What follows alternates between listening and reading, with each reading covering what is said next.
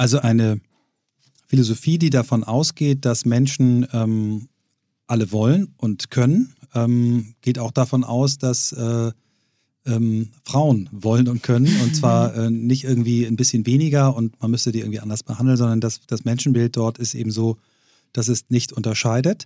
Ähm, wenn wir wirklich da radikal rangehen und sagen, wir messen nicht mehr den Output anhand von Stunden, die Menschen arbeiten. Und wir kontrollieren die nicht im Büro, ob die da sind und ihre Arbeit machen, sondern wir, wir arbeiten mit Ergebnissen. Und es ist uns eigentlich egal, wo die Ergebnisse entstehen, ob auch mal zu Hause oder äh, im Park, ähm, dann bringe ich natürlich Frauen und insbesondere die Frauen, die vielleicht auch Kinderwunsch haben, äh, in eine Lage, sich selber ganz anders zu organisieren und eben nicht zu festgelegten Zeiten irgendwo sein zu müssen, sondern das mit ihrem Lebensalltag äh, als Familienoberhaupt ähm, in Einklang zu bringen. Das ist schon mal ein ganz wichtiger Ansatz. Flexibilisierung, Arbeitsplatzvertrauen, äh, Arbeitszeitvertrauen, all diese, diese Dinge und eine, eine äh, Fokussierung in Ergebnissen.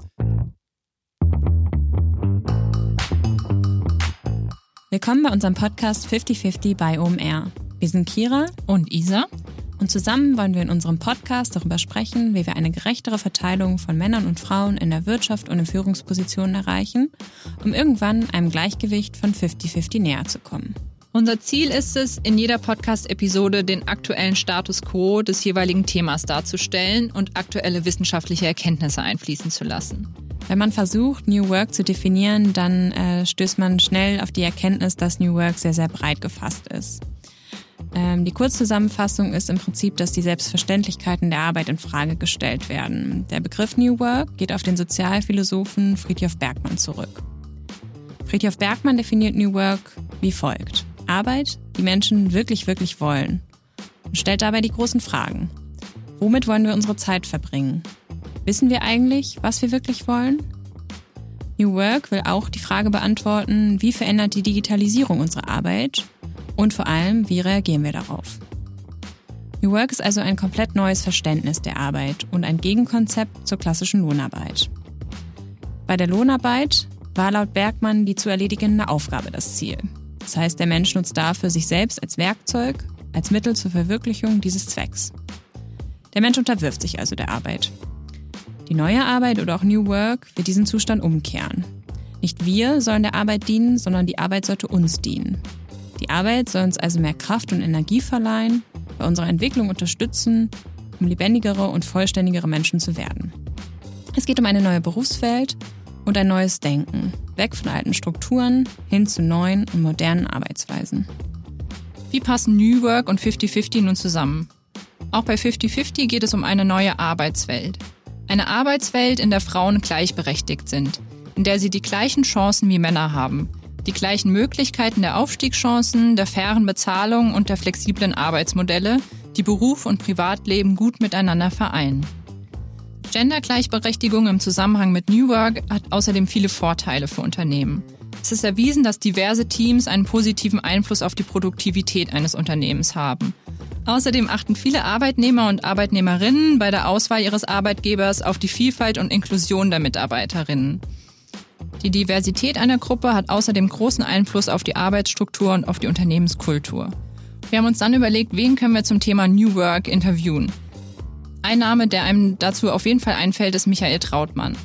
Michael beschreibt sich selbst als Entrepreneur in den Bereichen Werbung, Marketing und Sport, als Podcaster und als stolzer Vater zweier erwachsener Söhne. Er ist Gründer der Agentur Think, die vormals als Camper Trautmann bekannt war, und gründete vor vier Jahren die Marke High Rocks, unter der er internationale Sportevents veranstaltet. Er hat uns außerdem verraten, dass er Anfang diesen Jahres die Firma New Work Master Skills zusammen mit einer Geschäftspartnerin gründete, unter der er auch New Work Coachings anbietet.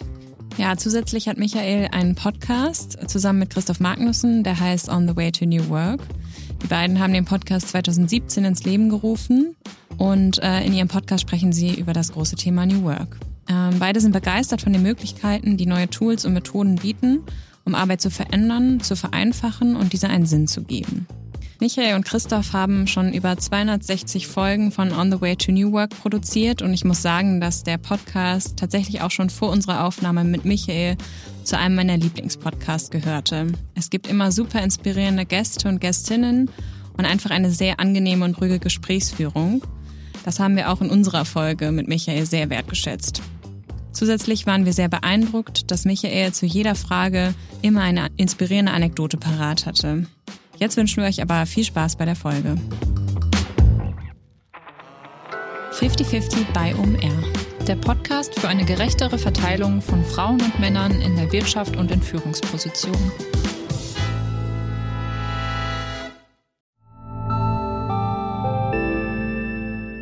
Werbung.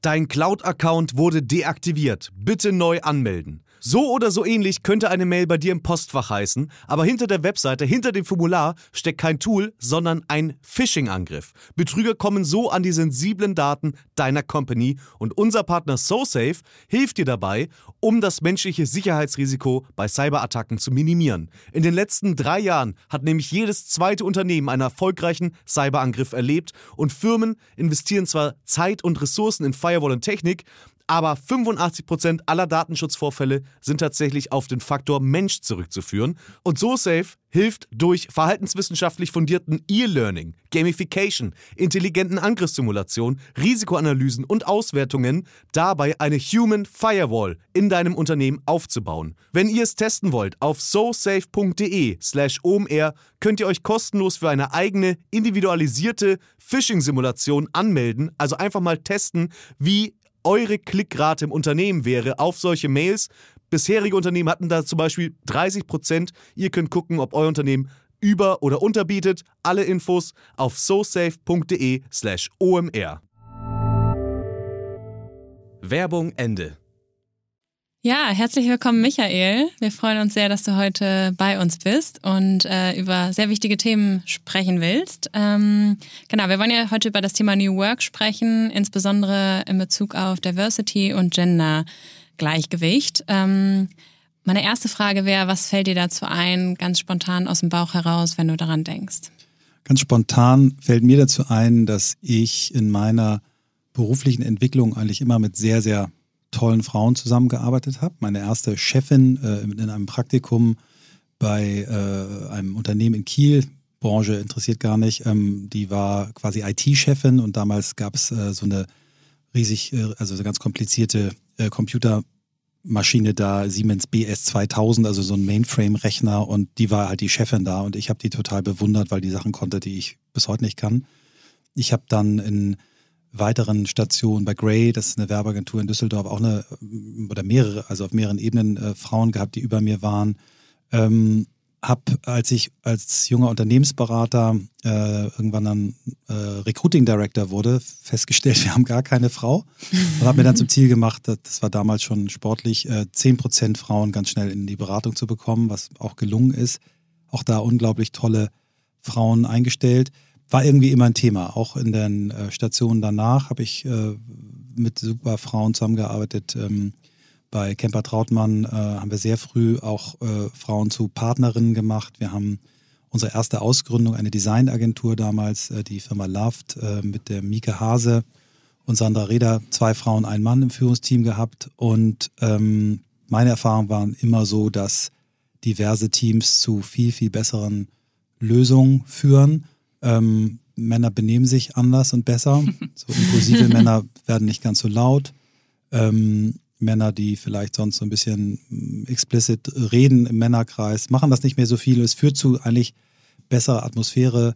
Aber vor allen Dingen, ähm, äh, und das ist viel wichtiger, weil Atmosphäre, ich will Frauen jetzt nicht so auf, auf, auf das Thema, ihr macht eine gute Atmosphäre reduzieren. Es mhm. kommt zu viel, viel besseren ähm, Ideen. Und deswegen würde ich sagen, ist Diversity einer der auch ganz, ganz wesentlichen Treiber für die äh, New Work-Idee.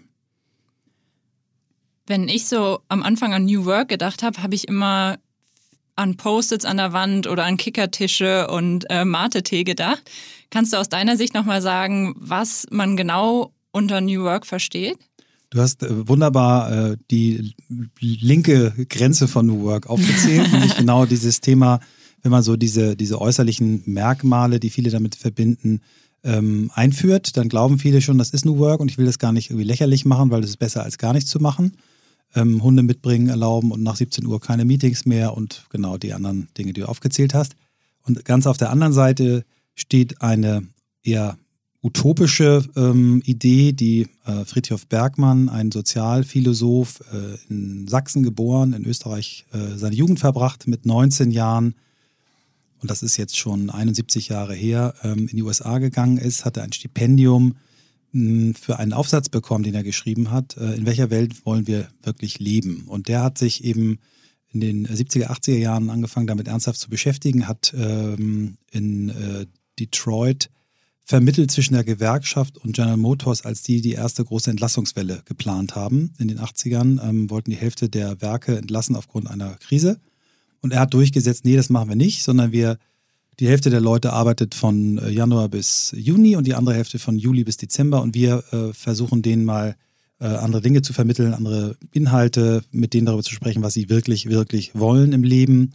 Und daraus hat er diese New Work-Bewegung äh, ähm, heraus abgeleitet, die jetzt gerade so eine neue, eine neue Welle hat seit ein paar Jahren. Aber das ist eigentlich die ganze Bandbreite. Und wenn ich es zusammenfasse, ist das eigentlich ähm, Anfang, äh, am Anfang steht diese Frage nach Sinn. Warum arbeite ich? Was will ich eigentlich wirklich? Und zwar sowohl als auf der Ebene des Individuums als auch auf Ebene der Firma.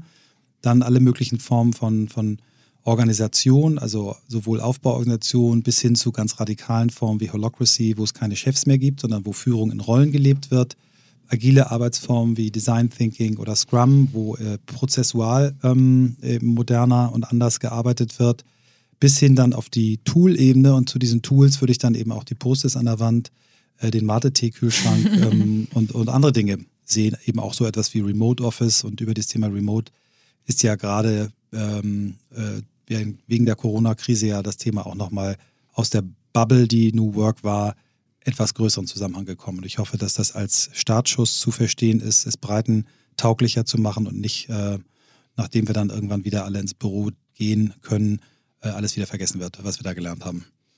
So viel mehr, als man sieht und auch als man erwartet. Als ich mich mit dem Thema beschäftigt habe, habe ich auch gemerkt, was eigentlich überhaupt dahinter steckt. Was sind denn deiner Meinung nach die Vorteile von New Work? Also der ganz große Vorteil von New Work ist, dass ähm, ich würde es mal so auch mit einem anderen Buzzword versuchen zu erklären, ist Wisdom of the Crowd.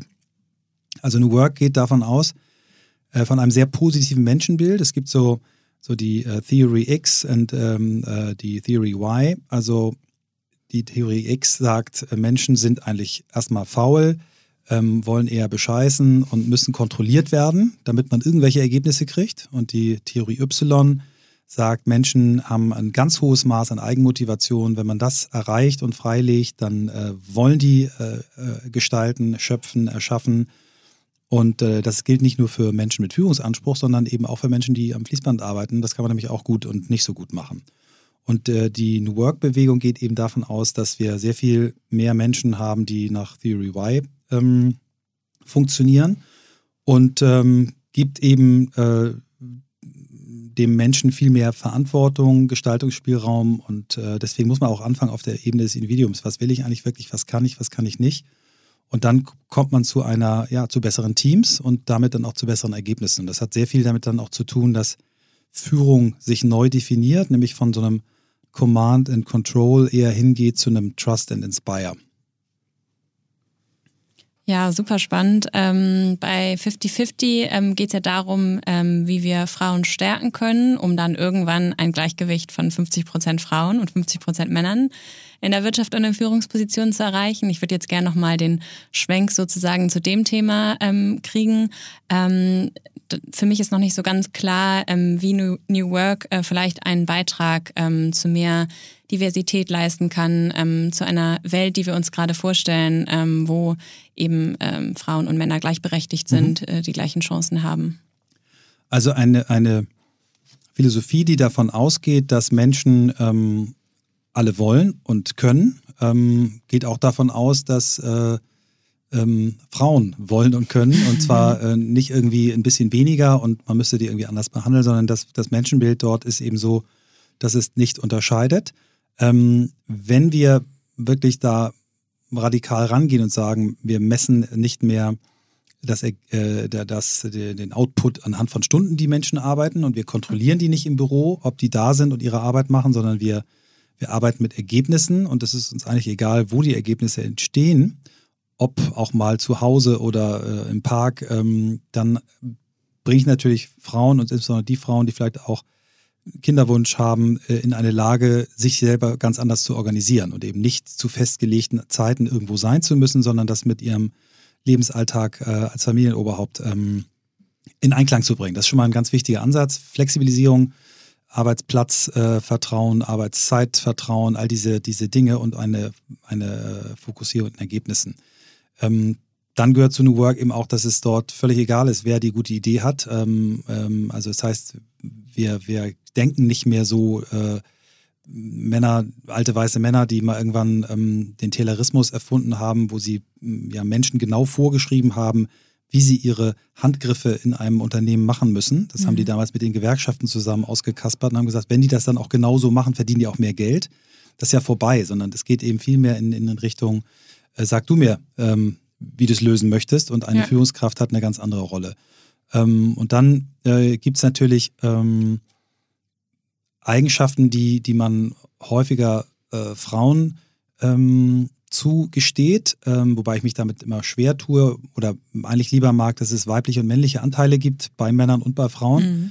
Aber ähm, das Thema Empathie, das Thema ähm, äh, in Systemen zu denken, das Thema komplexer zu denken, ist bei Frauen ähm, häufiger ausgeprägt. Wir haben das mal in einem Podcast gehört von äh, Jürgen Schmidhuber, einem der führenden KI-Forscher, der gesagt hat, Männer haben viel, viel häufiger so Inselbegabung und sind deshalb auch leichter von einem Algorithmus zu ersetzen als Frauen. Frauen okay. können anders denken, denken in Systemen und äh, das ist auch meine Erfahrung, dass ich äh, eben in, in, diversen Teams immer das Gefühl hatte und habe, ähm, dass Frauen anders an Sachen rangehen. Oder diese weiblichen Anteile gibt es auch manchmal bei Männern. Und deswegen glaube ich, dass Frauen ganz, ganz große Chancen haben, mithilfe der New Work-Bewegung und dem, was dahinter steht, ähm, ihre Ziele auch äh, äh, eher und schneller und besser zu erreichen. Mhm. Das hört sich jetzt alles sehr nach Best Case an, ähm, dass alle Mitarbeiter das machen, wo ihre Stärken liegen, wo sie sich selbst verwirklichen können. Hast du denn Tipps für Unternehmen, wie sie es schaffen können, können eine New Work-Struktur zu etablieren und am, im besten Fall auch eine Kultur, so dass es intrinsisch gelebt wird? Mhm. Also äh, ich habe eigentlich die, die, den Ansatz, ähm, dass es dort ganz viele individuelle Wege gibt. Es gibt den, den charismatischen äh, Unternehmer, die charismatische Unternehmerin, die sagt, ich möchte das gerne und das dann von oben quasi vorlebt und so mit in die Organisation reingibt. Es gibt die neugierigen jungen Mitarbeiterinnen und Mitarbeiter, die das für sich entdecken und eher so eine, so eine ähm, Grassroots-Bewegung äh, machen. Es gibt aber auch äh, Mittelmanager, die sagen, nee, ich, ich äh, drohe hier zur äh, Lehmschicht zu werden, die, ähm, die quasi eigentlich nicht mehr gebraucht wird, weil sie eben auch durch Algorithmen ersetzt wird. Ich möchte gerne mich selber neu erfinden und wir haben das alles in, verschiedenen Firmen und Konstellationen unterschiedlichst erlebt. Wenn ihr mich jetzt fragt, Idealfall, dann ähm, würde ich sagen, äh, ist das ein Prozess, der, also ich habe das in einem Vortrag, den ich äh, häufiger halte, also äh, so meine zehn Learnings aus unserem Podcast, äh, New Work fängt bei dir selber an. So, das glaube ich ist, äh, egal wer sich dafür interessiert in einem Unternehmen, sollte erstmal selber bei sich anfangen, sich zu fragen, also Selbstreflexion ist, der, ist für mich der erste Schritt. Was kann ich? Was will ich? Ähm, wie viel von dem, was ich will, mache ich heute schon? Äh, was macht mich glücklich? Was macht mich unglücklich? Ähm, und wenn man das, das führt jetzt hier zu weit, aber wenn man das äh, gut macht, systematisch macht, gibt es ganz viele Tools zu ähm, und auch vielleicht in Firmen anregt ähm, und das gemeinsam macht. Zum Beispiel, wir machen das in einigen Firmen so als so Young Leadership Programm, wo man insbesondere mit den jungen Leuten daran arbeitet. Dann hilft das eigentlich schon, dass diese Menschen zu einem stärkeren Ich werden und also auch die Tools kennenlernen, mit denen man sich eben auf diese neue Zeit einstellt. Das hat ganz viel auch mit, mit neuen Kommunikations- Skills zu tun, die es früher auch schon mal gab, aber sowas wie, wie richtig zuhören können, richtig gut Fragen stellen, angstfreie Atmosphäre schaffen und so weiter. Und dann kann man in die, in die Organisation gehen, kann sagen, wie kann man Teams verbessern, wie kann man die Zusammenarbeit in Teams und im Unternehmen verbessern, also vom stärkeren Ich zum stärkeren Wir. Und dann vielleicht auch irgendwann, weil bei New Work geht es auch um Purpose, ähm, äh, was kann dann der Beitrag zu einer, zu einer Gesellschaft sein. Und wir haben, nur um das jetzt nochmal ein bisschen äh, anschaulicher zu machen, wir haben ganz tolle Initiativen gesehen, ähm, bei Bayersdorf gab es zum Beispiel einen, einen äh, jungen Manager, der äh, auch äh, Betriebsrat ist, halbtags, der für sich entdeckt hat, Bench New Work ist irgendwie ein cooles Thema. Ähm, was gibt es denn da schon bei Bayersdorf? Und hat dann einfach mal gesammelt und gesehen, wow, wir haben schon richtig viel, aber es weiß keiner. Es ist nirgendwo mal aufgeschrieben und hat dann seiner Chefin äh, das präsentiert, äh, dass er gerne ein New Work Festival machen möchte, um da mal so ein, so ein Kick-Off zu machen. Und die ist, hat das sofort ihre Chefin präsentiert und die hat dann sofort einen Termin für diesen jungen Mann im Vorstand gekriegt und innerhalb von äh, wenigen äh, Wochen hatten die dann ein Budget und die Genehmigung, dieses Festival zu machen. Das hat jetzt gerade zum zweiten Mal stattgefunden. Und das ist quasi aus der, aus der Belegschaft entstanden. Ähm, bei der Telekom habe ich jetzt gerade gehört, ähm, die haben einen äh, Film gedreht über New Work. Und zwar zwei eigene Beispiele, drei äh, Beispiele von außen, ein Start-up, ein mittelständisches Unternehmen und äh, haben erstmal diesen Film nach innen gezeigt, um zu sagen, guck mal, wir machen schon was, aber wir können auch bei anderen was lernen und das als Diskussionsstart genommen. Diesen Film wird es mhm. jetzt bald auch äh, öffentlich zu sehen geben. Ich bin da eingeladen, den so ein bisschen anzumoderieren. Freue ich mich mega drauf. Ähm, und so gibt es eben quasi nicht die Regel, ihr müsst das so machen, sondern diesen, diesen Zündfunken kann eigentlich jeder im Unternehmen ähm, legen, indem er sich gut vernetzt, geschickt äh, ein bisschen fragt, guckt, was gibt's schon und dann äh, irgendwie so eine Idee startet. Ich sage nicht, dass es immer klappt, aber ich glaube, es gibt die Möglichkeit. Hört sich auf jeden Fall super interessant an. Ich finde, wir leben oft noch so ein bisschen in unserer Bubble. Meine Freunde machen auf jeden Fall zum Großteil das, was ihnen Spaß bringt. Es gibt aber auch viele Leute, die arbeiten, um Geld zu verdienen. Und das ist der einzige Purpose der Arbeit. Wie sollten solche Mitarbeiter und auch Unternehmen, das über, in denen überwiegend das der Fall ist, denn an diesen New Work-Ansatz rantreten? Mhm. Ähm, das Spannende ist ja der, der Friedhof Bergmann, über den ich vorhin gesprochen habe, der hat ja in seiner dann ausformulierten Utopie prognostiziert, das hat er in den 80er Jahren gesagt, dass in Zukunft Menschen nur noch ein Drittel ihrer Zeit für ein Gehalt arbeiten werden, ein Drittel ihrer Zeit werden sie Dinge selber herstellen. Ähm, da hat er den 3D-Drucker in der Bedeutung vorhergesagt und ein Drittel werden sie Dinge machen, die sie wirklich, wirklich wollen. Also es gibt in der Tat Menschen, die sagen, mein Job ist eigentlich dafür da, meine Familie zu ernähren oder meinen Beitrag dafür zu geben. Und das, was ich wirklich, wirklich will, das äh, mache ich als Kirchenvorstand oder als äh, Trainerin meiner äh, C-Jugend äh, Mädchen-Volleyballmannschaft. Ähm, das gibt es. Trotzdem ähm, ist eigentlich jeder erreichbar äh, darüber, dass er sagt, pass mal auf, ähm, auch wenn du jetzt nicht deinen Purpose in der Arbeit findest, wäre es doch cool, wenn sich die Bedingungen verbessern und wenn du mehr das machen kannst, was du wirklich kannst und willst und vielleicht andere Dinge äh, anders regelst. Wenn du ernster genommen wirst, wenn du mehr Wertschätzung erfährst, wenn du flexiblere Möglichkeiten hast zu arbeiten. Ich glaube, niemand wird sich dagegen wehren. Und wenn dann immer der, das Argument kommt, das Totschlägerargument, naja, also dieses ganze New Work-Gelaber ist ja sowieso nur was für Büroarbeiter, Wissensarbeiter. Nein, stimmt nicht. Es kommt ganz viel ähm, auch aus der Produktion, denn das, was wir in den 80er Jahren in, in Japan als Kaizen und Lean Management und Kanban und so weiter kennengelernt haben, was sich jetzt auch in die, in die Büros äh, von modernen Firmen entwickelt hat, kommt aus der Produktion. Und deswegen geht äh, das Thema New Work und Arbeit anders definieren, anders machen äh, in allen Bereichen, natürlich nicht in allen gleich. Äh, man kann in der Produktion sich nicht so richtig vorstellen, 100% äh, remote zu machen, das geht nicht, aber ähm, auch da gibt es gute Möglichkeiten. Und du hast jetzt schon viele unterschiedliche Beispiele kennengelernt. Hast du auch gemerkt, wie sich die Unternehmenskulturen verändern, wenn New Work eingeführt wurde und diese im besten Fall auch diverser werden? Mhm. Also ich habe jetzt ein Beispiel, was ich sehr dicht erlebe, ist äh, die Firma äh, Blackboat, die mein äh, Podcast-Co-Host äh, Christoph Magnussen gegründet hat, äh, wo ich durch einen Zufall, äh, weil er mich darum gebeten hat, mal geholfen habe, den, den Purpose zu finden. Also ich habe ihm eigentlich geholfen, ihn selber zu finden. Und ähm, in den drei, vier Jahren, vier Jahre ist das jetzt her, ähm, habe ich äh, gemerkt, was das für eine Kraft ähm, auslösen kann und wie, wie, äh, ja, wie stark ähm, dieses Unternehmen davon profitiert hat, ähm, wie viele Tools die eingeführt haben. Die haben zum Beispiel eine Sache, dass die jeden ihrer äh, Mitarbeiterinnen und Mitarbeiter ähm, äh, den Gallup Strength Finder Test machen. Das ist also ein Test, wo man seine persönlichen Stärken rauskriegt und die Top 5 Stärken sind quasi von jedem bekannt. Und einmal im Vierteljahr guckt man sich die auch nochmal gegenseitig an und wirklich zu gucken, okay, der kann ja das und das und wir setzen ihn eigentlich immer falsch ein und äh, ich erwarte immer das und das von ihm, aber das ist gar nicht seine Stärke. Also dass man dieses stärkenorientierte Arbeiten, dass die das üben. Ähm, und äh, hat auch eine, eine Partnerin, im, also sind, sind drei Partner, ist eine, eine Frau dabei und er hat ganz, ganz, ganz starke Frauen in den Teams.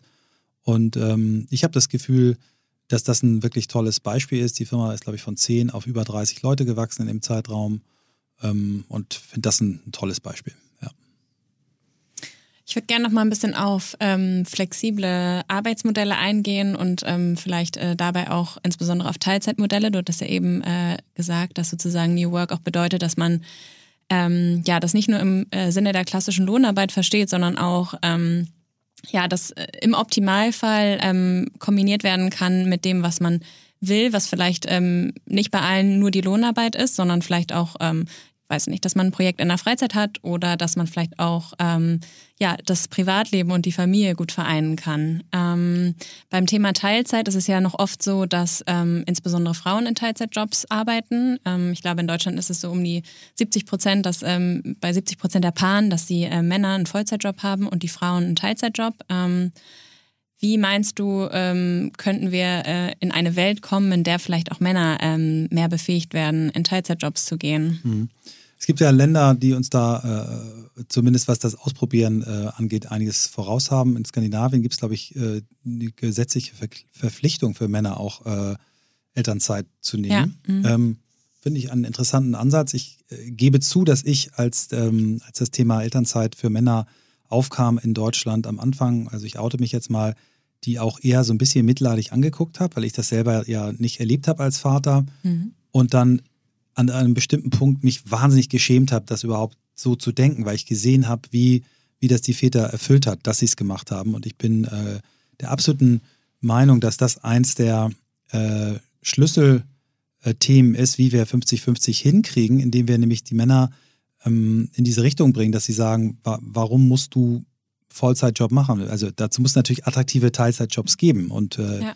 wir hatten äh, im Vorgespräch ja darüber gesprochen, über die äh, beiden Frauen bei Unilever, ähm, äh, äh, Christiane Hases und Angela Nelissen, die sich zusammen Chan nennen, also die Abkürzung ihrer Namen, und eine E-Mail-Adresse teilen und einen Führungsjob teilen. Die sind nämlich Vice President für das Eis- und Teegeschäft äh, in, in der Dachregion. Und die sagen beide von sich, wir, wir sind nur so weit gekommen in der Karriere aufgrund dieses Teilzeitmodells. Die arbeiten, glaube ich, beide 60 Prozent und teilen mhm. sich diesen Job, äh, arbeiten, glaube ich, seit neun Jahren in diesem Team. Und das finde ich so ein großes Vorbild, äh, wie cool wäre es, wenn auch mal ein Mann sagt, ähm, ich bin ähm, Halbtagsvorstand. Äh, warum, warum nicht einen Vorstandsjob teilen? Also ich äh, glaube, dass das einer der Schlüssel ist, dass Männer da in Zukunft viel mehr Verantwortung übernehmen. Ich habe jetzt gerade ein, ein Buch mir bestellt, das heißt äh, 8080. Ähm, das geht eben genau darum, wie, wie Männer und Frauen als Paar ähm, beide quasi ihre Karriere und ihre Pläne und Wünsche erfüllen können. Und ich finde, wir haben dann eine Normalität erreicht, wenn Paare das für sich völlig individuell ähm, verhandeln und das auch vielleicht äh, ganz normal ist, dass ein Mann sagt, nee, ich habe aber Bock, mich 100% um die Familie zu kümmern für die nächsten zehn Jahre ja. und dann irgendwie wieder einsteigt, wie es Frauen jahrhundertelang gemacht haben. Glaubst du, dass ähm, so Tandem-Modelle die einzige Möglichkeit ist, ähm, Verantwortung im Job zu ähm, erschaffen? Oder inwiefern ähm, ja, gibt es vielleicht auch die Möglichkeit, auch durch diesen New Work-Ansatz ähm, in Teilzeitmodellen verantwortungsvolle mhm. ähm, Jobs zu kreieren. Also es ist ja schon oft so, dass einfach Personen, die in Teilzeitjobs arbeiten, ähm, nicht den ganzen Tag in der Firma sind, das heißt auch gewisse Dinge verpassen, mitkriegen ähm, und ja, vielleicht auch dann die, die Möglichkeit auf, dem, auf eine Führungsposition einfach verwehrt wird. Mhm. Ich glaube, dass ähm, dass dieses Tandem-Modell ein wirklich besonders gutes äh, ist, aber ich glaube nicht, dass es die einzige Variante ist. Wir haben neulich im Podcast jemanden gehabt, die Folge ist noch nicht ausgestrahlt, der einen Halbtagsjob als Marketingchef in einem mittelständischen Unternehmen hat, mhm. ähm, aber alleine der Marketingchef ist, weil die eben rausgefunden haben, man kann in dieser Firma, mit, wenn man so einen smarten Menschen hat, äh, den mit einem Halbtagsjob führen. Und die Kommunikationsmittel, die uns heute zur Verfügung stehen, äh, erlauben das. Ne? Also ob das jetzt ähm, äh, Group Messenger Kommunikation ist, wo man viel leichter äh, bei Slack oder so nachvollziehen kann, wie bestimmte Entscheidungen gefallen sind und selbst wenn man in Meetings nicht dabei war, man viel mehr sieht, was da eigentlich passiert ist. Ähm, dadurch, dass äh, Meetings in Zukunft, glaube ich, bei ganz vielen Firmen immer hybrid durchgeführt werden, man von überall sich da auch mal da reinschalten kann. Ich glaube also diese Argumente, man ist nicht da, ähm, man verpasst was, dass man die technisch lösen kann. Ähm, und ich glaube auch, dass die die, ähm, die Tatsache, dass wir ähm, ja in, in eurer Generation und den Jüngeren ja viel, viel zu wenig Nachwuchs haben, dazu führen wird, dass wir, ähm, äh, dass wir Firmen sehen, die sagen, okay, also bevor ich diese tolle Frau nicht kriege, äh, nehme ich sie lieber zu 40 Prozent. Und ich kann, kann mal ein Beispiel aus meiner eigenen ähm, Vergangenheit nennen. Ich hatte die vorhin schon angesprochen, die Mike Hase, die Gründungsgeschäftsführerin und Gründungspartnerin unserer Designagentur Loft. Die ist seit über zwölf Jahren bei uns. Die habe ich, ich weiß noch genau, wie es war. Wir hatten die Idee, André Kemper und ich, wir wollen eine Designagentur gründen. Ähm, und wir hatten einen ganz tollen jungen Designer in der Firma, haben aber gesagt, der kann das nicht alleine machen. Mhm. Und haben dann zwei Frauen dazu gesucht. Und als ich äh, Mieke zufällig irgendwo traf und sie erzählte mir, sie hatte eine eigene Firma, die, die sie dann zugemacht hat und äh, dass sie jetzt eben auch sich ein bisschen mehr auf ihre Mutterrolle konzentrieren wollte und ich nur noch halbtags arbeiten wollte, habe ich gesagt, komm doch zu uns. Und sie, ja, was denn? Ja, wir gründen mit dir eine Designfirma. Ich sage, aber ich will ja nur einen halben Tag arbeiten. Habe ich gesagt, ja, wenn ich dich halb kriegen kann, ist auf jeden Fall besser, als wenn ich dich überhaupt nicht kriegen kann. das ist zwölf ja, Jahre her. Und seitdem arbeitet die auf 60 Prozent. Und das ist dann teilweise natürlich so, dass sie viel zu viel arbeitet, dann meldet sie sich drei Monate ab. Und dann fangen die Leute an, mit ihrer Ressource auch äh, anders umzugehen, weil sie natürlich nicht wollen, dass sie drei Monate weg ist. Das hat sich aber irgendwie gut eingependelt und ähm, ich finde, das ist eine so äh, tolle Geschichte. Die, äh, die, hat da eine Firma mit, mit 60 Leuten aufgebaut, die Preise äh, noch und nöcher gewinnt, unfassbar schöne Dinge Magazine, ähm, äh, CI-Looks für Firmen, Marken entwickelt hat. Ähm, und sie gehört wirklich zu den besten Designerinnen Deutschlands. Das ist so, in verschiedenen Wettbewerben da immer gut aufgetaucht. Und ähm, das haben wir vor zwölf Jahren entschieden oder 13. Da bist du auf jeden Fall innovativ, was das Thema angeht. Sehr, sehr schön, dass äh, du da auch von deiner persönlichen Erfahrung äh, ja, berichten kannst und so ein positives Beispiel hast. Ähm, was ich noch gerade ganz spannend fand, ähm, was du gesagt hast, ähm, dass sie oder dass oft äh, Menschen, die in Teilzeit arbeiten, auch mehr arbeiten. Ähm, meinst du, ähm, also es, äh, ja, ich glaube, es ist immer sehr individuell, aber ich habe es schon auch in der Vergangenheit so gesehen, dass ähm, viele, ähm, ja, insbesondere Mütter natürlich, die einen Teilzeitjob haben, dann einfach nochmal abends ähm, sehr stark in die mhm. E-Mails gegangen sind, obwohl sie eigentlich nicht mehr ähm, also es war einfach nicht mehr in der Arbeitszeit, ja. ähm, um den, äh, dem Druck einfach so ein bisschen standzuhalten und äh, mitzukommen. Ähm, es gibt aber ja auch die andere Variante. Also ich habe zum Beispiel neulich ein Interview mit Christoph Behn, dem Gründer der Kartenmacherei, gelesen. Der hatte gesagt, ähm, in Teilzeitmodellen ähm, sind die Leute oftmals produktiver, weil sie wissen, sie haben nur äh, bestimmt, eine bestimmte Anzahl von Stunden, ähm, weiß ich nicht, äh, sechs Stunden, die sie zum Beispiel arbeiten und sind dann vielleicht auch produktiver, kreativer und haben eigentlich einen größeren Output unterschreibe ich zu 100 Prozent. Da kann ich auch noch eine schöne Anekdote aus meinem Berufsleben äh, euch mitteilen. Das war dieselbe Agentur, die Loft, also die Designagentur, die irgendwann ein neues Geschäftsfeld dazu genommen hat, äh, Corporate Publishing, also Firmenmagazine gemacht hat. Und wir suchten einen Chefredakteur, Chefredakteurin für das Audi-Magazin, was wir viele Jahre gemacht haben. Und dann kriegte ich irgendwann einen Anruf von Mike. Mike sagte zu mir, Michael, wir haben hier Sabine Kohl als Kandidatin. Ähm, die wollen wir unbedingt haben. Also du machst das letzte Gespräch, aber bitte jetzt nicht irgendwie sie irgendwie vergraulen und keine irgendwie kritischen Fragen stellen, sondern du, du, deine Aufgabe ist, sie für uns zu begeistern. Ich so, okay. Und dann saß ich da, lernte Sabine kennen und die, die hat eine kantige und, und, und, und klare Art. Die sagte, also Michael, ich erkläre es dir immer einmal ganz kurz. Ich komme morgens um neun, äh, dann arbeite ich. Ich äh, rauche nicht, ich äh, trinke nicht übermäßig viel Kaffee, ich laber die Leute nicht voll sondern ich arbeite. Und um drei Uhr gehe ich. Immer. Weil ich dann mich um mein Kind kümmere. Aber ich verspreche dir, ich werde produktiver sein als deine Junior-Texter, die, die eben anders arbeiten. Willst du das? Wow. So, äh, ja. und, und, dann habe ich, ähm, das weiß ich noch, also ja, hat es total gut funktioniert. Die, die ist auch immer noch äh, bei uns und macht einen fantastischen Job. Ähm, unglaublich smarte Frau. Und ich habe irgendwann mal die Sheryl Sandberg kennengelernt bei einem Termin, da fragte sie mich, äh, ja, also waren so Agenturchefs aus Hamburg, wie stehst du denn so zum Thema Diversity? Und ich wurde, glaube ich, rot. Und dann erzählte ich ihr diese Geschichte. Und sie strahlte mich an und sagte, what a nice story. Und äh, einen Tag später hatte sie dann ein Interview bei der Zeit, ähm, wo sie diese Geschichte erzählte. Und ähm, da wusste ich irgendwie, ja, ich bin irgendwie auf dem richtigen Weg, ich bin am richtigen Thema dran. Und äh, ich kann das nur immer wiederholen. Wir haben bei bei Think und der Loved und äh, so großartige Frauen, äh, auch viele, die Mütter sind, ähm, dass ich froh bin, dass ich das äh, so früh ausprobiert habe. Ja. ja, das bist du auf jeden Fall ein richtiger Vorreiter. Ich glaube, da können sich einige Unternehmen eine Scheibe abschneiden. Was ist, war, oder warum gibt es deiner Meinung nach nicht mehr Unternehmen, die solche Modelle einsetzen? Haben da viele Angst vor Veränderungen oder denken überhaupt nicht darüber nach? Ja, ich glaube, das, das hat viel mit, mit Tradition zu tun, gerade in größeren in Konzernen, Ähm, es hat was damit zu tun, dass Menschen eigentlich auch dazu tendieren, ähm, so Minimis einzustellen. Das hat man mit mehreren Untersuchungen festgestellt, dass äh, ähm, Männer eben häufig auch Männer als, als Teammitglieder sich holen.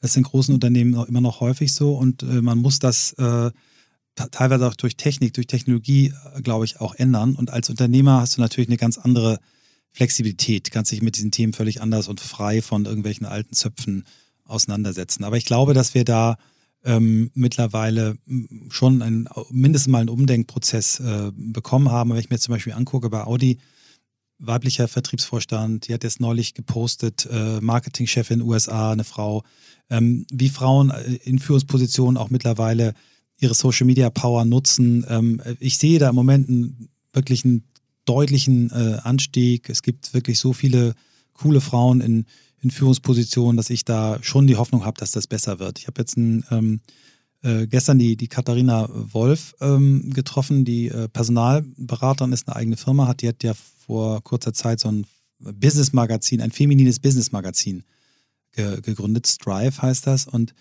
die hat mich sofort äh, gehuckt, weil sie hat irgendwo geschrieben, es gibt 1,3 Millionen weibliche Führungskräfte. Bisher gibt es kein Magazin für sie. Hier ist das Magazin. So, und ja. es ist dann schon eins, was eher so euren Ansatz hat, 50-50, eben sagt, nee, wir wollen ja beides. Wir wollen ja mhm. nicht jetzt 100% Frauen und 0% Männer. Ja.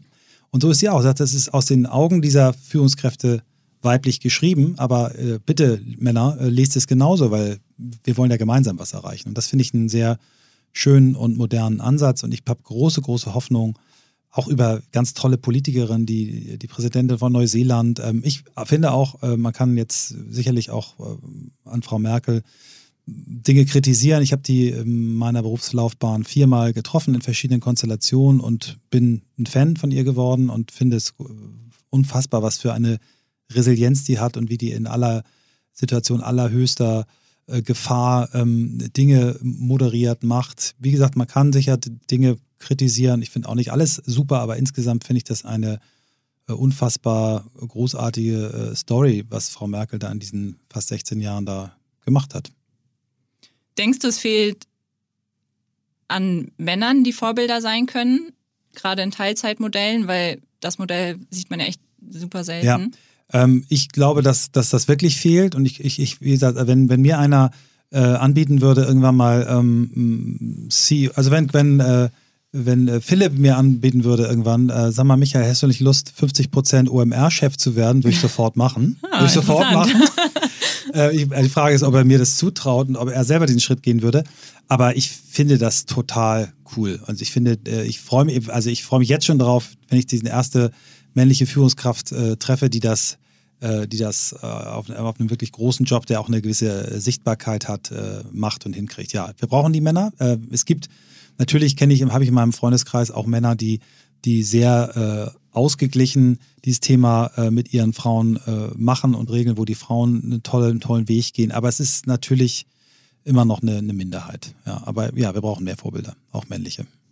Wie sieht in deiner Meinung nach die perfekte moderne Führungspersönlichkeit aus? Also ähm, auch im Sinne von New Work. Ähm, ich glaube, da gibt es ja auch den Begriff New Leadership. Mhm. Ähm, was würdest du dazu sagen? Ähm, der, das ist ein ganz spannendes äh, Thema. Ich bin, schreibe ja gerade an, an, einem Buch, ähm, mhm. was so die Learnings unserer, unserer Podcast-Reihe da zusammenfassen soll. Wir haben ja jetzt über 260 Folgen aufgenommen. Und da ist natürlich Leadership äh, äh, ein Thema und das ist interessanterweise genau das Kapitel, an dem ich gerade schreibe.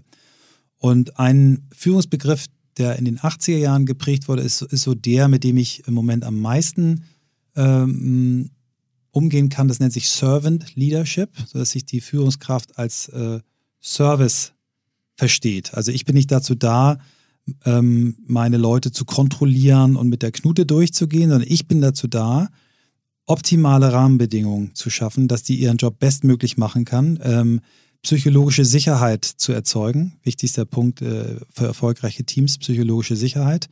Ähm, ich bin dafür da, ihn Brocken aus dem Weg zu rennen, äh, räumen. Ich bin dafür da zu spüren, wenn, wenn Leute zu viel arbeiten, wenn Leute nicht mehr genau wissen, was ist mein Wertbeitrag, vielleicht auch Änderungen vorzunehmen. Aber ich bin quasi der Mensch oder die, ja, die Frau oder der Mann, die Rahmenbedingungen schafft. Und innerhalb dieser Rahmenbedingungen können Leute ihren Job. Da gibt es ein Zitat in einem unserer Podcasts von Carsten Kühn, der ist Vorstand äh, Personal und Marketing bei Hornbach.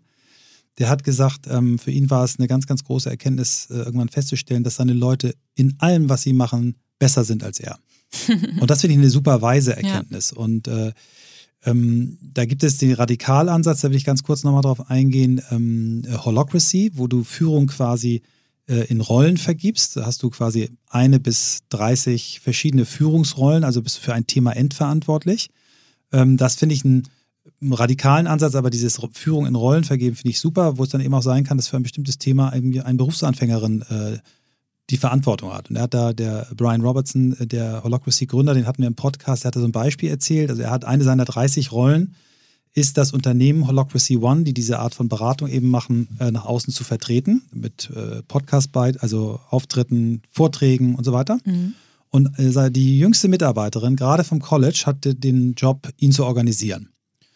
Und äh, die haben so verschiedene Meeting-Typen und ein Meeting-Typ nennt sich Governance-Meeting, wo es nur darum geht, äh, diese Rollen immer wieder nachzujustieren. Kann ich meinen Job eigentlich richtig machen oder tritt mir jemand auf die Füße? Und dann hat mhm. diese junge Frau da in dem Meeting gesagt, Brian, ähm, ich habe ein Problem, mein, meine Führungsrolle dich zu organisieren, kann ich nicht machen, weil ich bereite hier laufend äh, verhandel Vorträge für dich aus und du sagst sie aus nicht nachvollziehbaren Gründen ab. Äh, ich kann so nicht arbeiten. Ich brauche Kriterien, nach denen du entscheidest.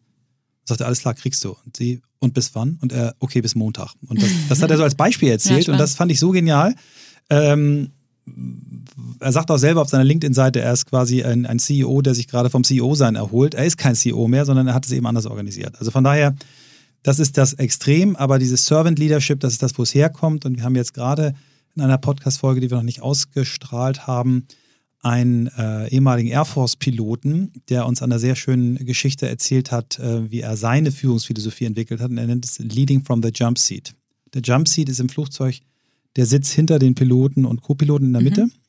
Du siehst, hast perfekten Blick von dort, siehst viel mehr, äh, aber du hast natürlich keinerlei Möglichkeit einzugreifen. Und er mhm. hat das an einer Geschichte erzählt. Ähm, er war Prüfer und hat einen jungen Co-Piloten die letzte Prüfung abgenommen und ist mit dem von London, also vierstrahliger Jet, von London nach Washington geflogen, dann von Washington nach San Francisco. Der hat alles perfekt gemacht. Dann sind sie gelandet. Und dann hat ähm, er gesagt: So, jetzt bist Pilot, großartig. Morgen, wenn wir zurückfliegen, äh, sitze ich übrigens hinten als Passagier. Du bist alleine der Pilot, du hast einen anderen Co-Piloten. Und er sagt: Okay, machen wir so. Dann sitzen die morgens beim Briefing und er sitzt. Äh, Peter, also der, dieser Prüfer sitzt dann noch dabei, blättert irgendwie im Magazin, hat ja keine Rolle, will ja nachher hinten sitzen. Und dann fragt ihn dieser junge, gerade frisch äh, gebackene Pilot und sagt, Peter, ich hätte dich gerne auf dem Jumpseat, weil du weißt ja, in San Francisco doppelt gekreuzte Landebahn, heißt vier Kreuzungen, hohe Häuser und sehr, sehr unübersichtlich, möchte ein, ein drittes Paar Augen. Sagt er, wenn das dein Wunsch ist, mache ich das. Sitzt sich da hinten hin, hat den tollen Blick, die starten und ganz kurz nach dem Start gerät das Flugzeug in Turbulenzen. So, und dann guckt er uns an und sagt, was hättet ihr an meiner Stelle gemacht? Und Christoph, ich komme ins Stammeln und so, äh, ich habe dann gesagt, ja, ich hätte gefragt, ob er Hilfe braucht. So, und dann sagt er, ja, fast alle in seinen Seminaren, der ist heute Coach und Trainer, sagen, ich hätte eingegriffen. Und dann hat er erzählt, ich habe nichts gemacht. Ich habe nichts gefragt, ich habe nichts gesagt, ich habe mich nicht bewegt, ich habe nicht mal schwer geatmet, weil alles, was ich in diese Richtung gemacht hätte, hätte ihn ablenken können. Und ich habe ihm ja einen Tag vorher bescheinigt, dass er in der Lage ist, einen vierstrahligen Passagierjet alleine zu führen, auch wenn ich nicht mitfliege. Hätte ja auch sein können, dass ich hinten sitze oder gar nicht mitfliege. Und natürlich hat das in den Griff gekriegt, die Situation. Das fand ich genial. Und daraus hat er diese Führungsphilosophie Leading from the Jump Seat, was sehr ähnlich ist wie dieser Servant Leadership Ansatz. Und ich glaube, dass äh, das auch einer ist, der, um wieder auf unser Thema 50-50 zu kommen, den vielleicht Frauen äh, besser können als Männer. Das heißt, eigentlich muss man lernen, als Führungsposition Verantwortung abzugeben und zu vertrauen. Ja, genau. Trust and Inspire. Ja.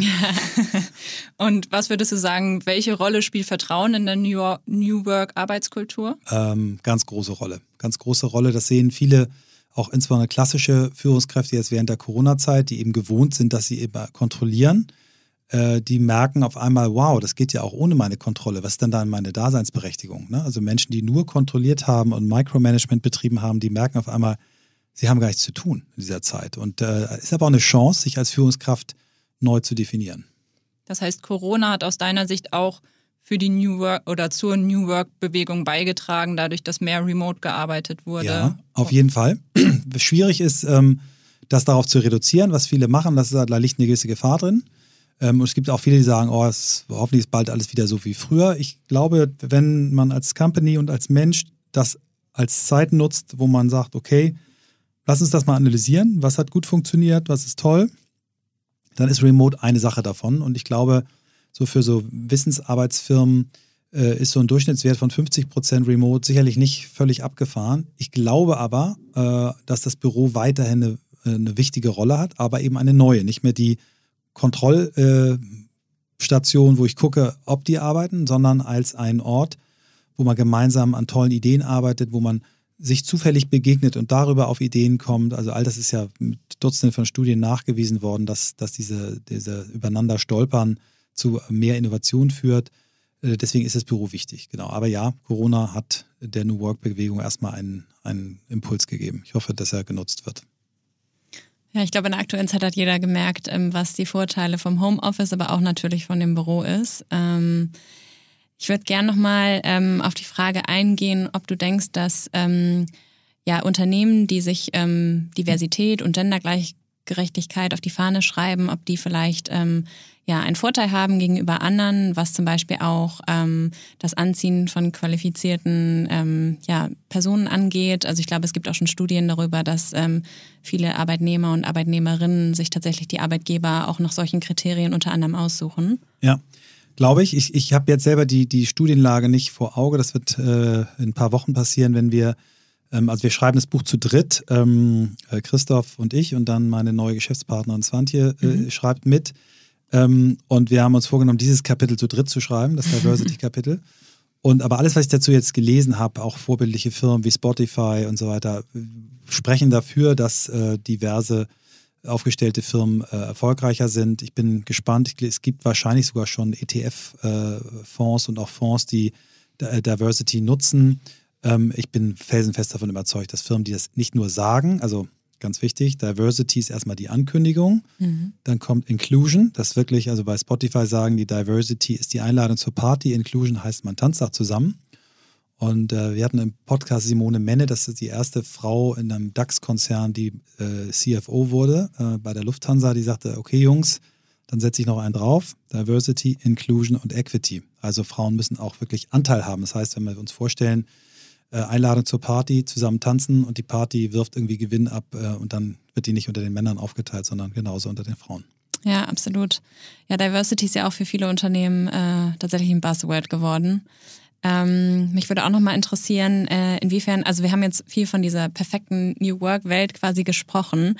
Ähm, bist du der Meinung, dass äh, Unternehmen das aus sich heraus alleine schaffen? Also wenn ich jetzt ähm, Unternehmer, Unternehmerin bin und ähm, jetzt mir New Work nicht nur auf die Fahne schreiben will und das als Buzzword äh, benutzen möchte, um vielleicht einen Recruiting-Vorteil zu haben, ähm, meinst du, dass, dass ähm, ja, die Personen äh, in der Lage sind, das sozusagen aus sich heraus alleine zu entwickeln, ähm, eine komplett neue Organisationsstruktur, wenn es vielleicht irgendwie eher in die traditionellere Richtung ging oder dass da irgendwie Hilfe von außen ähm, benötigt wird?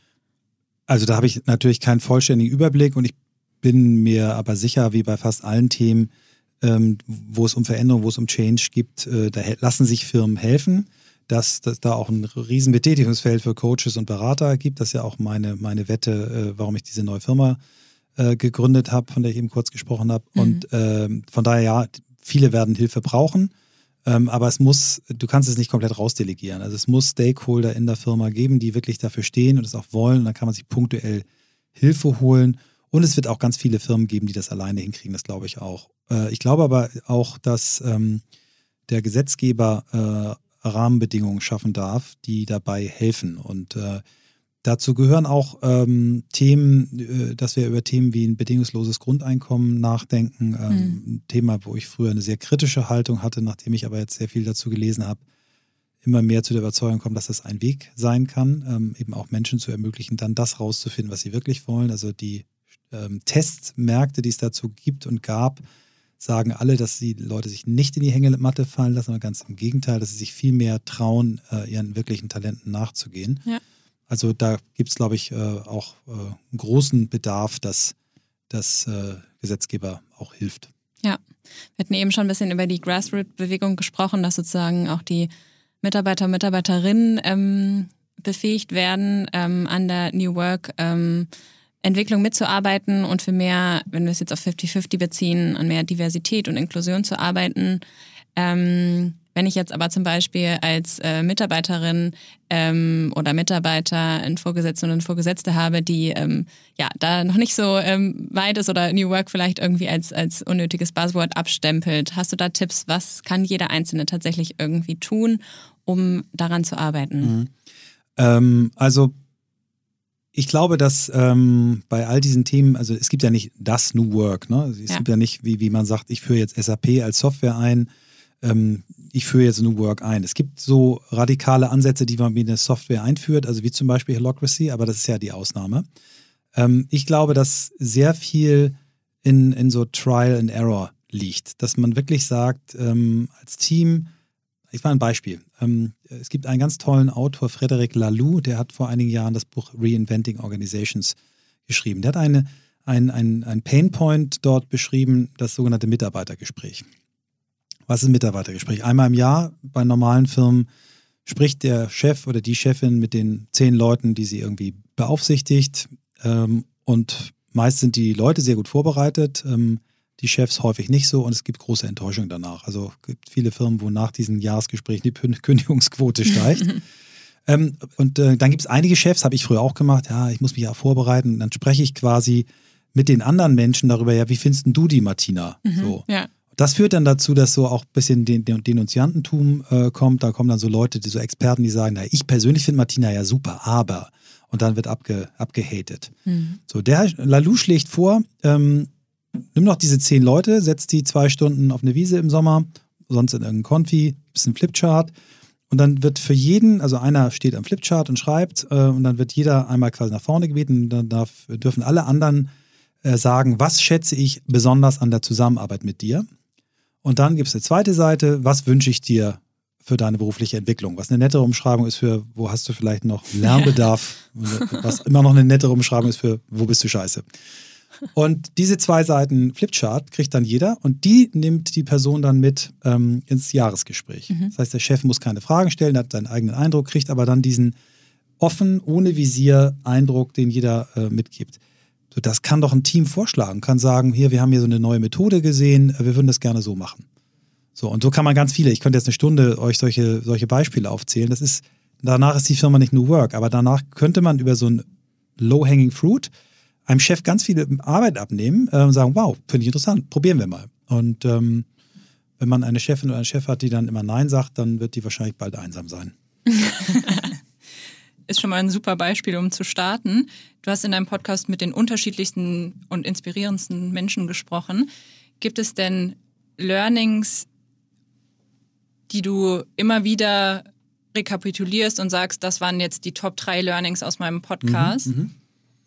Ja, also ähm, ein Learning, ähm, ich weiß jetzt nicht so genau, wann ihr ausstrahlt, aber äh, vom Aufnahmedatum heute gesehen, die nächste Folge, die wir ausstrahlen, ist ähm, mit äh, Robert Waldinger. Das ist ein Harvard-Psychiater, äh, der die längste Studie ähm, zu Gesundheit und Glück an Menschen leitet. Die gibt es seit über 80 Jahren. Ähm, ich beschreibe das jetzt nicht. Ich könnte euch die Podcast-Folge anhören oder den dazu passenden TED-Talk mit über 50 Millionen Views. Und der hat eben herausgefunden ähm, mit seinen drei Vorgängern und den vielen äh, Assistentinnen und Assistenten, dass die, der stärkste Erklärungsmuster für ein langes, gesundes und glückliches Leben intakte Beziehungen sind. So, und das ist so, wenn du das dir anhörst, das ist wirklich ein Meta-Learning. Es geht dabei darum, und das gilt auch für die Arbeit, ähm, in guten Beziehungen zu arbeiten. Das ist für mich eins der Meta-Learnings.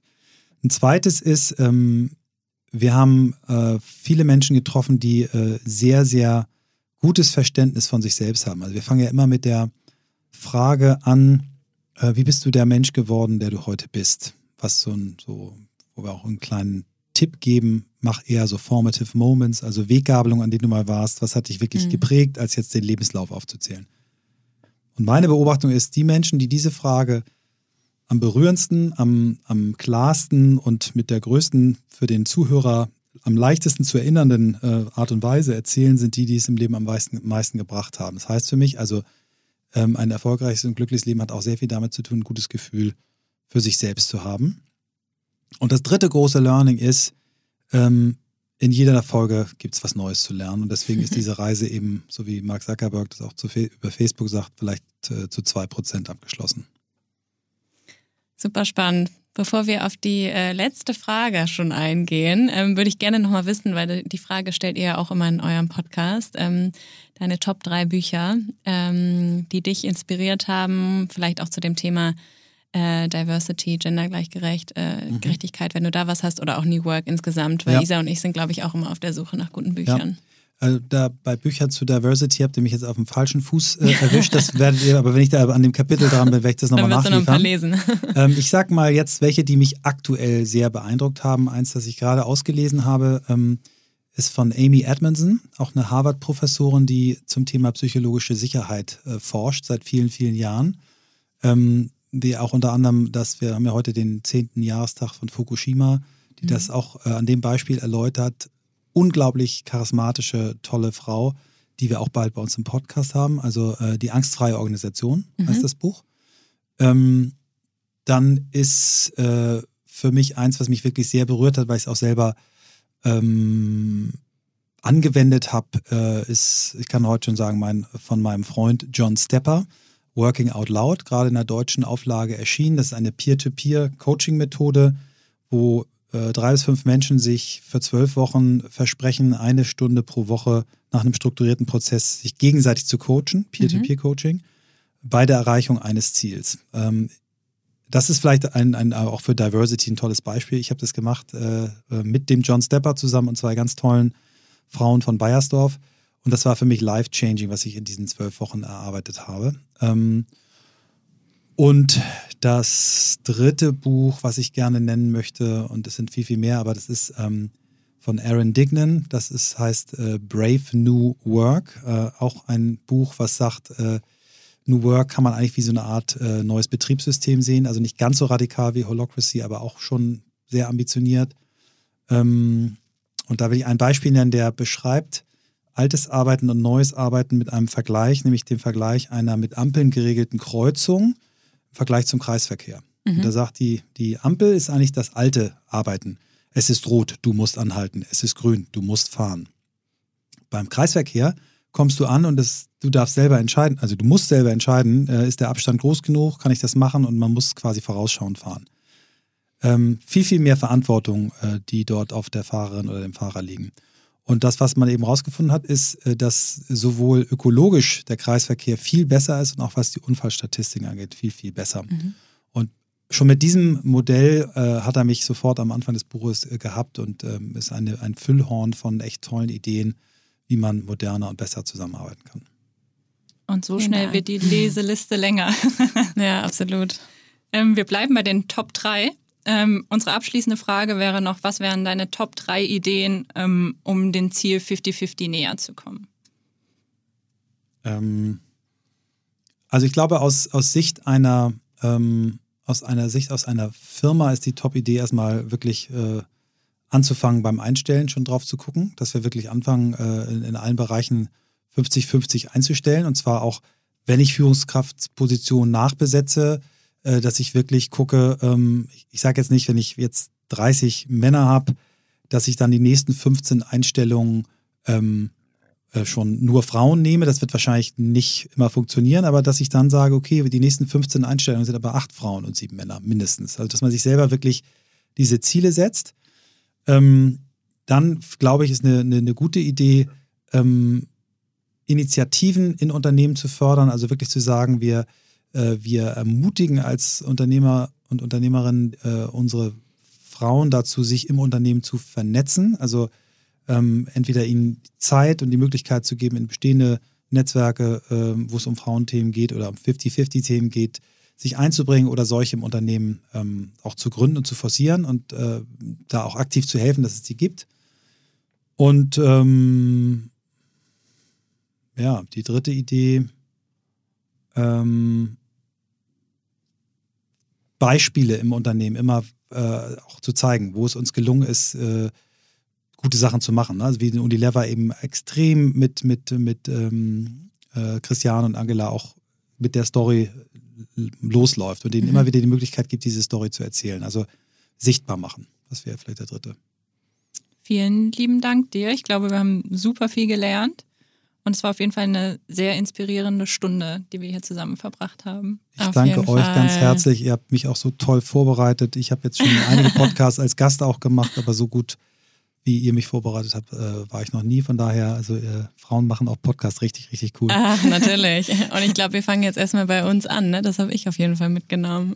Dankeschön. Danke.